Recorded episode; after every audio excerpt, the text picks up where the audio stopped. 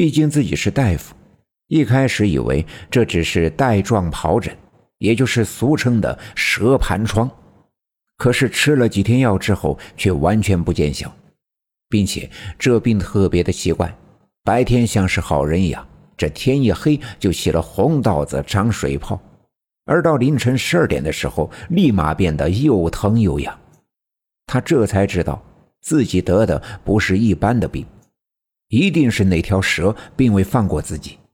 他试着在院子里烧香磕头，叨咕着求情，可却无济于事。想到我奶奶是有名的出马仙儿，家里供奉的保家仙正是长仙，得赶紧趁着天黑，身上已经发病，但还没有到十二点，还没疼痛的时候，来到我们家，听白胜利讲述了这些，我奶奶点了点头。他知道这次白胜利并没有说谎，他伸手轻轻地撩开白胜利的衣襟，又看了看他身上的那些红色的印子和水泡，的确，看上去像是恶化了的蛇盘疮，但实际上却并不简单。尽管他并不喜欢白胜利，但是看着他被折腾成这个样子，也的确是特别的可怜。当然，不管怎样，白胜利虽然讨厌。但却并不是一个罪不可赦的无恶不作之徒。况且他已经上门来低三下四的求救，就没有不管的道理。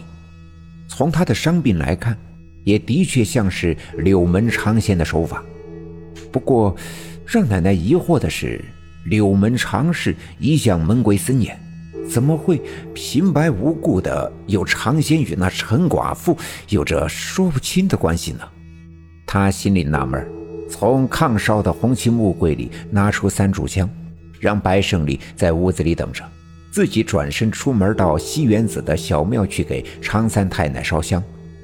来到西园子，像往常一样，我奶奶跪在小庙前，将三炷香点燃，插在装满五谷粮的香炉碗里，香烟缭绕。我奶奶闭上眼睛，嘴里叨念着。突然，刮起了一阵风。那风里带着一点冰冷的气息，眼见着碗里的香燃烧，飘出的烟被“噗”的一声吹散。那阵风在小庙前打了一个旋儿，吹得那香的火头一闪。我奶奶知道，这是有老仙儿来了。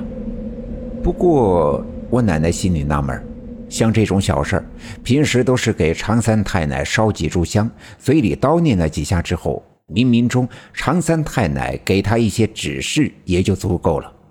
要想见常三太奶现身，必须要带好妖铃，拎着太平鼓，叮叮当当的敲上一阵，嘴里叨念着请神的法诀。可为什么今天突然一阵风吹来？这风并不简单。我奶奶又闭上眼睛叨念了一阵子，浑身不自觉地打了一个寒战。大脑里嗖的一下闪过了一些片段，我奶奶赶紧俯下身叩谢，站起身来将膝盖的土拍打干净，回到屋子里。见我奶奶烧香回来，白胜利连忙往前走了几步，抓着我奶奶的胳膊说：“六姑，六姑，我我知道你有法子了，快救救我，快救救我呀！”我奶奶不紧不慢地拿过了旱烟菠萝。拿出腰间的烟袋锅，在炕沿儿下面敲打了两下，烟袋锅里残余的烟灰抖落了之后，他便把烟袋锅放进了旱烟菠萝里，装了一袋烟。白胜利见了，赶紧虚头巴脑的划着火柴来给我奶奶点烟。我奶奶吧嗒吧嗒的抽了两口，慢声的对他说：“你这的确是得罪了常家的一位老仙儿。”所以呀，他才在你身上施下怪病来折磨你。不过，你也不用害怕，他只是吓唬吓唬你，不会要你命的。听奶奶这么一说，白胜利的脸上喜不自禁，可一转眼，他的脸色又哭丧了起来。六姑，我知道老仙儿们大人不计小人过，不会和我一般见识的。可身上长这东西。到底怎么才能下去啊？这一天天的太折磨人了。你别急呀，听我慢慢跟你说。我奶奶说道。你的病啊，起源于火，邪火顺着你的皮肤进入到你的肉里，现在在随着你的血液四处流窜。水克火，你的病呢，从火上得，就要用水来治。你回去之后啊，找个家里有桃树的、属鸡的，到他们家要两根桃树枝，再弄一大盆水。把这些树枝呢放在水里，把水烧开了，水要开三次才能晾凉了。你进去泡一泡你身子，如果幸运的话，一天半天的就能痊愈了。好了之后啊，每晚天黑之前，你要在自己家的院子中间摆上供桌供品，烧上三炷香，跪下磕几个响头。让缠着你身上的老仙儿消消气，回了他的仙山洞府，不再和你一般见识，也就好了。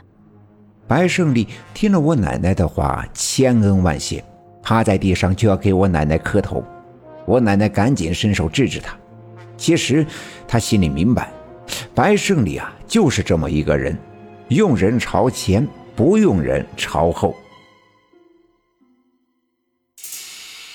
本集已经播讲完毕，感谢您的收听。欲知后事如何，且听下回分解。